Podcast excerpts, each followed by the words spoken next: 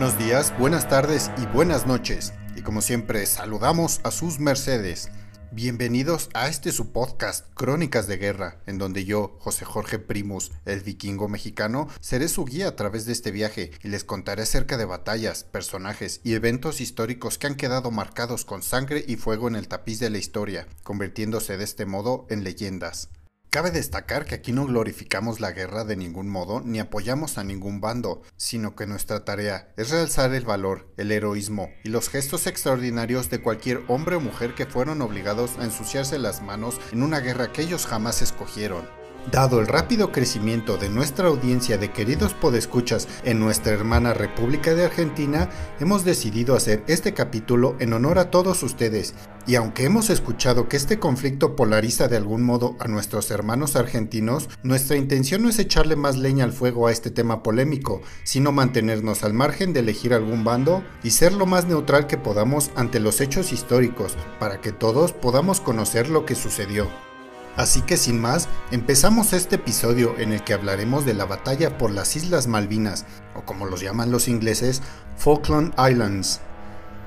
Esto es, Crónicas de Guerra.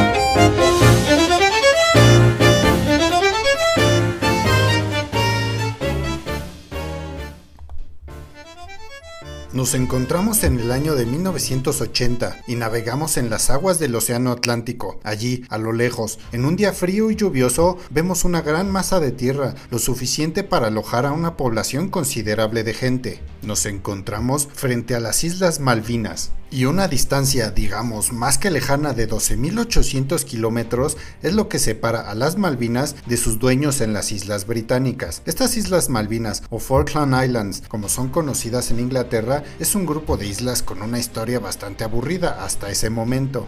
Estas islas, con una población de unas 1.800 personas y más de 600.000 ovejas,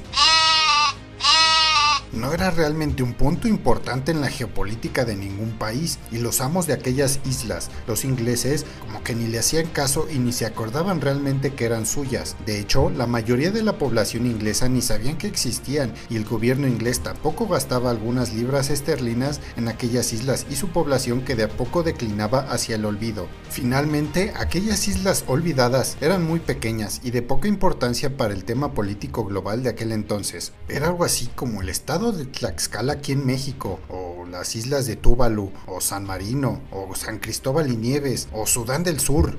No sabías que existían, ¿verdad? Así más o menos con las Islas Malvinas. Y de allí viajemos rápidamente a Argentina, ubicada a menos de 500 kilómetros de aquellas islas. Daremos una explicación rápida del contexto de aquella nación para entender toda la historia y por qué entraron a darse trompadas con los ingleses por aquellas islas, y por qué celebraron tanto esa victoria contra Inglaterra en el Mundial del 86.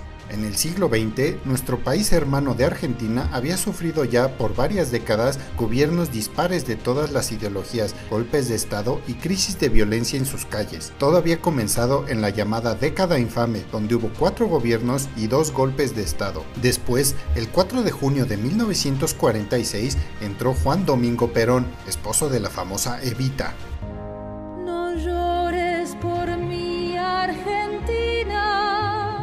cuyo gobierno al principio llevaba toques de justicia social, soberanía e independencia económica, alejados de los intereses que el gobierno y los ciudadanos ingleses tenían en aquel país. Pero pronto en su gobierno se polarizó la población argentina como no se había visto hasta ese entonces, pues Perón comenzó a abusar de sus poderes para básicamente hacer lo que quisiera y nadie podía decirles nada.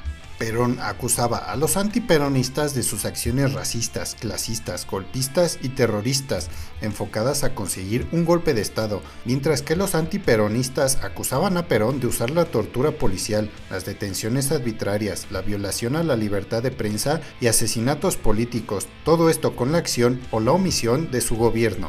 Y uno que lo ve de fuera, sin conocer realmente todo, pues ni a cuál irle. Después, en 1955, ocurrió una conjura cívico-militar, o sea, un golpe de Estado que estaba en contra del gobierno de Perón y quisieron asesinarlo atacando la casa del gobierno usaron 30 aviones de la Fuerza Aérea Argentina para, con todos los ingredientes de la villanía, la maldad y la cobardía, tirar bombas y llenar con plomo de ametralladoras la Plaza de Mayo de la ciudad de Buenos Aires, entre otros lugares donde se solía reunir mucha población civil. El resultado de esto, 308 víctimas oficiales, entre las que se incluyen a 23 mujeres, dejando también a más de 700 heridos, y en septiembre de 1955, finalmente los golpistas derrocaron al gobierno de Perón en la autodenominada Revolución Libertadora, y ahora los que estaban en el poder encarcelaron y fusilaron a los partidarios del anterior gobierno, por lo que también se le llamó la Revolución Fusiladora. Hay estos países latinoamericanos y sus revoluciones del siglo XX, pero como se darían cuenta estos golpistas,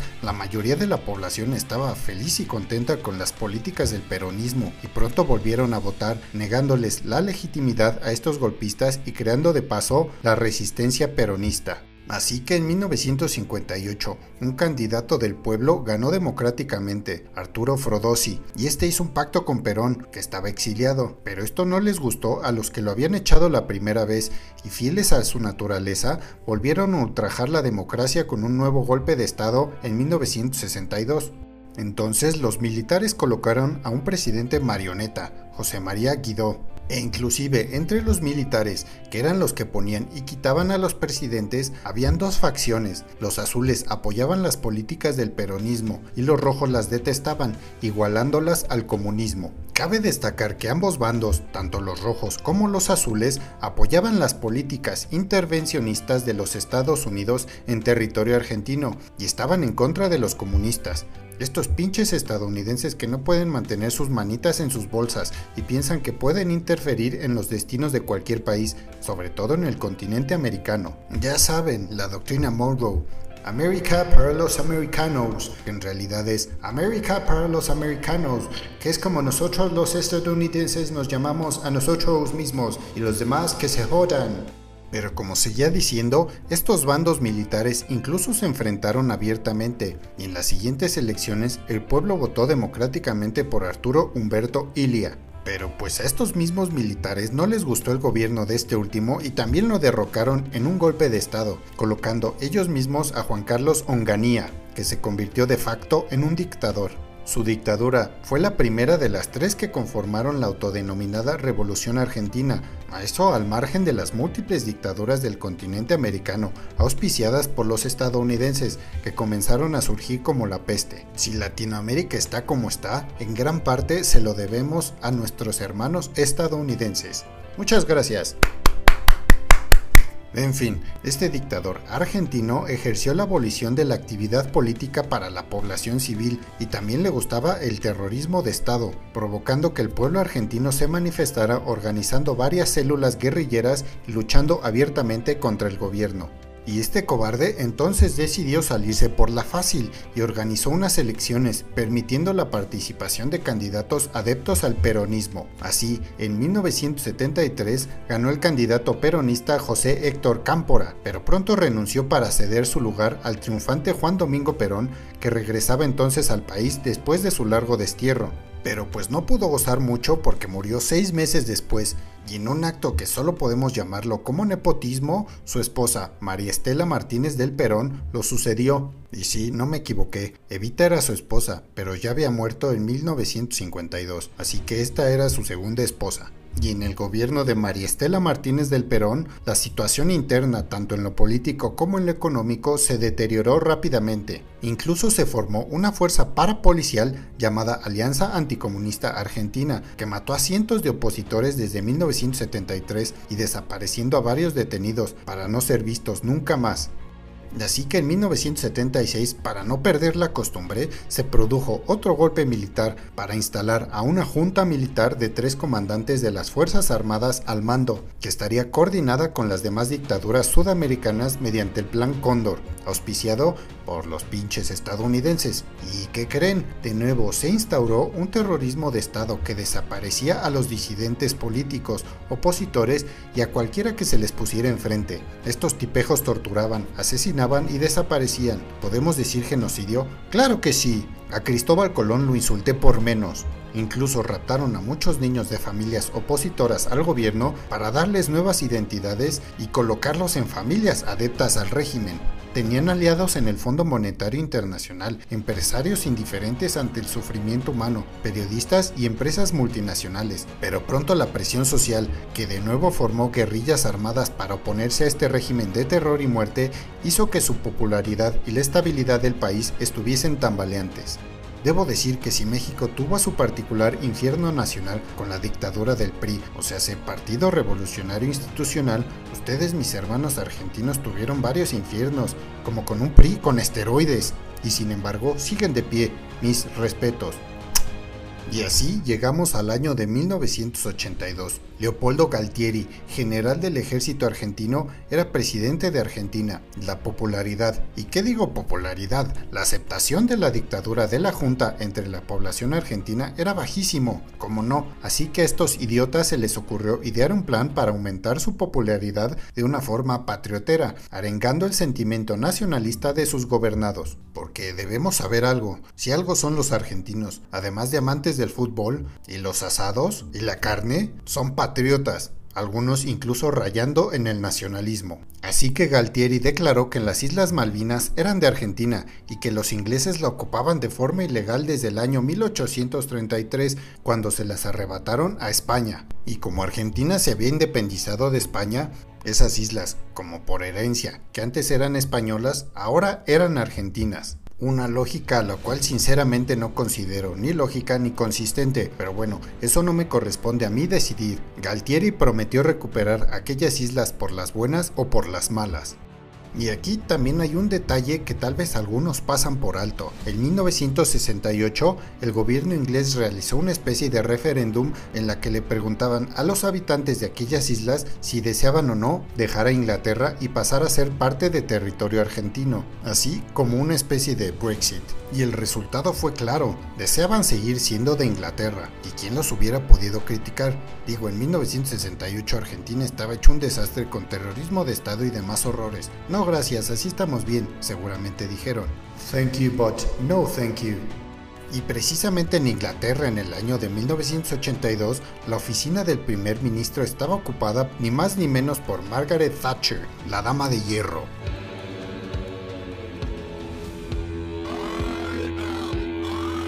Lady, una mujer conservadora a cargo de un gobierno conservador cuya popularidad continuaba en descenso. Un paralelismo a la situación de Argentina, con ambos gobiernos impopulares ante grandes sectores de la población que se enfrentaban a elecciones cercanas. Y Thatcher, al enterarse de las intenciones de Galtieri y a pesar de ejercer un presupuesto recortado para el ejército británico, no estaba dispuesta a ceder aquellas islas que ni pelaban. Galtieri se encontró con la horma de su zapato, con una señora más necia y más testaruda que él.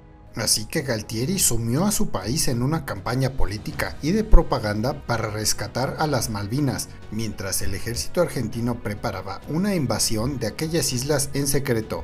El problema que veo aquí es que de alguna extraña e inexplicable manera su propaganda funcionó con el pueblo argentino y en la isla de Georgia del Sur, parte de territorio inglés, aún más al este del Atlántico, trabajadores argentinos que allí residían declararon de forma no oficial sus deseos de no pertenecer más a Inglaterra. Y esto forzó de alguna manera a Galtieri a actuar más rápido para no dejar a aquellos compatriotas solos y responder a su promesa de recuperar el territorio que clamaba era argentino camino el 2 de abril de 1982, las fuerzas argentinas finalmente invadieron las Malvinas. Allí, un pequeño contingente de marines ingleses defendía la isla, pero fueron sorprendidos y tuvieron que retroceder a la capital de las islas, Stanley, mientras carros armados, tanques y miles de soldados argentinos rodearon la capital. Aquí la situación también medio se complicaba, pues los argentinos tenían órdenes directas de Galtieri de no herir y menos matar a ningún soldado inglés, pues de lo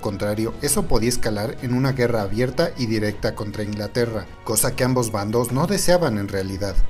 Finalmente los soldados ingleses se rindieron, pues no tenían otra opción. Argentina había tomado el control de las Islas Malvinas en un solo día y sin disparar una sola bala, así que el grueso del ejército argentino pudo aterrizar en el aeropuerto de aquellas islas y comenzar a distribuir a sus soldados en todo el territorio, y a finales de abril habían más de 10.000 soldados argentinos en las Malvinas, y Galtieri añoraba que aquello pudiera disuadir cualquier intento inglés por recuperarlas, aunado al hecho de que los ingleses tenían que movilizarse más de 12.000 kilómetros para hacerlo. Pero Thatcher hizo honor a su apodo.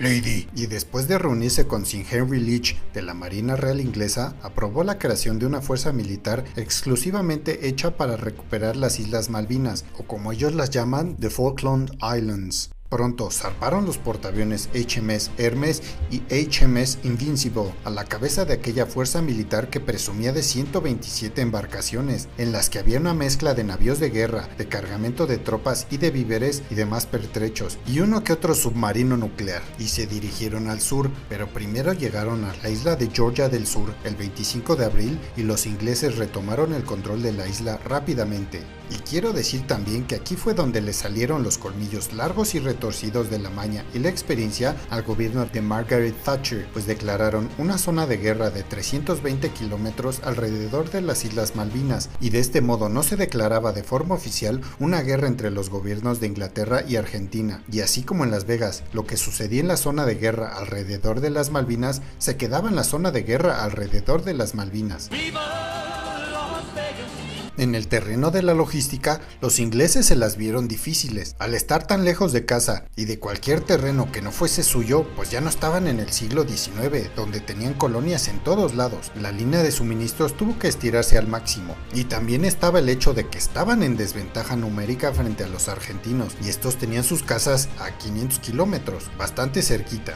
Y así llegamos al primero de mayo y los navíos y destructores ingleses comenzaron a acercarse a las costas de las Malvinas y la Fuerza Aérea Argentina comenzó a calentar motores. Cabe mencionar que la mayoría de sus aviones de guerra eran jets de manufactura estadounidense o francesa y eran considerados viejitos, o sea que no circulaban a diario. Todos estos modelos viejitos carecían de un sistema de localización y fijación de objetivos computarizada, asistencia de radar y tampoco tenían radio con cassette ni aire acondicionado. Pero también los argentinos habían gastado una muy buena lana en los modelos franceses Etendard recién adquiridos, equipados con el sistema de misiles subsónicos Exocet, que eran guiados mediante radar hasta su objetivo. En palabras más, palabras menos, tenían varios aviones viejitos y algunos nuevecitos salidos de agencia. Cuando llegó el poderío naval británico, la Armada Argentina había hecho planes para, digamos, un ataque suicida y sorprender a los ingleses y destruir sus portaaviones, pero al final se echaron para atrás en un acto de buen juicio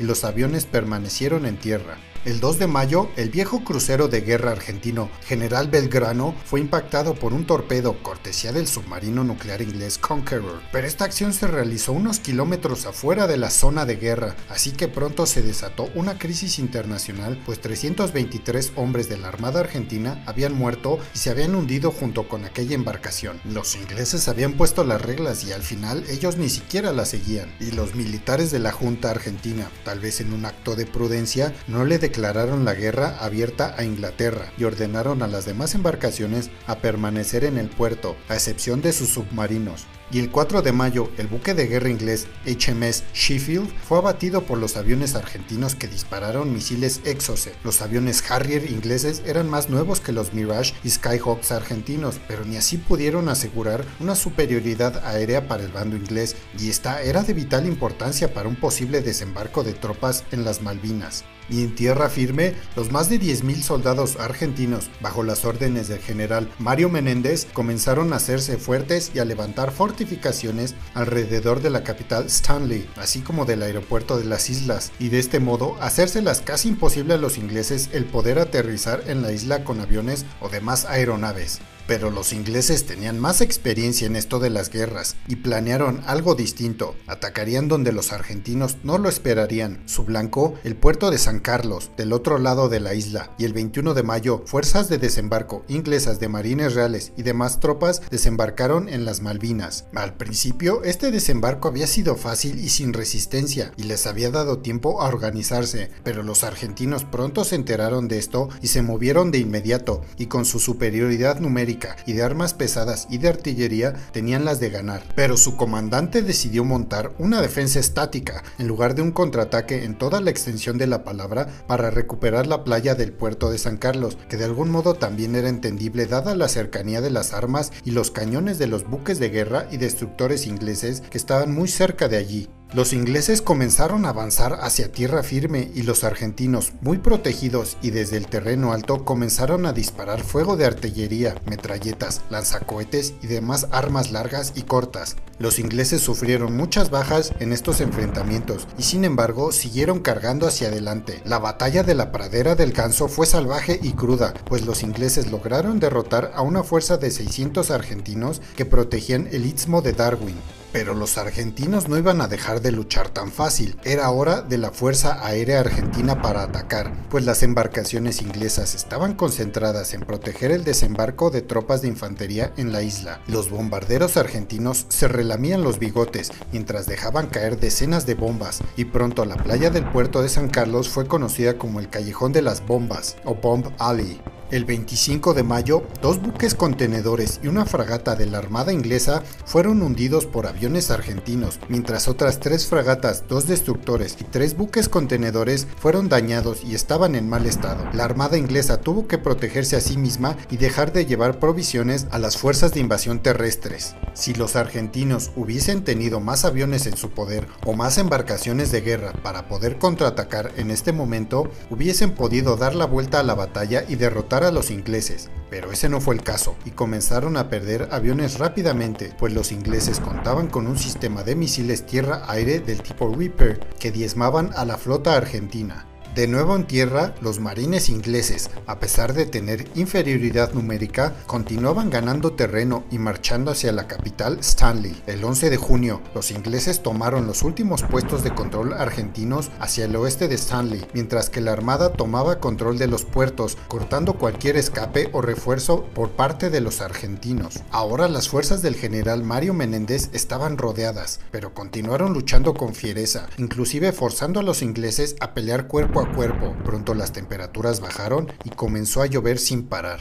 Finalmente, el 13 de junio, los ingleses atacaron las posiciones argentinas en el monte Tumbledown, último reducto argentino, y el general Mario Menéndez acabó por rendirse, al ver que serían masacrados si no bajaban sus armas, y desobedeció al presidente Galtieri, que le exigía que resistiesen más tiempo, aunque acabaran todos muertos. Los ingleses habían recuperado el control de las Islas Malvinas. Aunque el periodo de combate fue relativamente corto, ambos bandos lucharon con furia y decisión. Más de 11.400 prisioneros argentinos fueron capturados por los ingleses, pero estos fueron liberados al poco tiempo. Algunos calculan que las bajas inglesas se cuentan en las 225, mientras que en el bando argentino escalan hasta las 650 bajas. Y como siempre, al final todo regresa a los políticos, que son los que inician y terminan con las guerras, mientras que en Inglaterra la victoria y la reconquista de las Islas Malvinas hicieron que la baja popularidad de Margaret Thatcher subiera como la espuma, haciendo que su partido, el Partido Conservador, ganara las elecciones de 1983. En Argentina fue todo lo contrario. La popularidad ya escasa de Galtieri, que había arengado a su pueblo con un discurso de lo más bélico a principios de la guerra,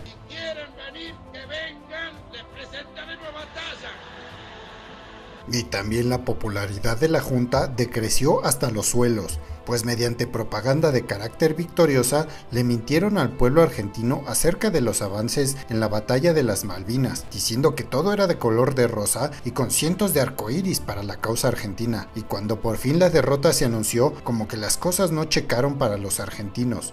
Pero pues como que algo no cuadra, ¿no? La Junta pronto colapsó y se llamaron a elecciones en 1983, donde un nuevo gobierno elegido democráticamente fue electo y el nuevo presidente Raúl Alfonsín se dispuso a investigar los crímenes de lesa humanidad cometidos por la dictadura pasada y algunos de sus miembros fueron condenados y enjuiciados. Pero como siempre pasa, no todo lo bueno dura para siempre, y pronto Argentina se llenó de nuevo con presidentes corruptos y mentirosos, como los tenemos en México. Tal vez por eso el espíritu de hermandad entre todas las naciones de Latinoamérica sea tan fuerte, pues estamos a la merced de puro delincuente ratero y mequetrefe. Pero bueno, ya me estoy saliendo por la tangente.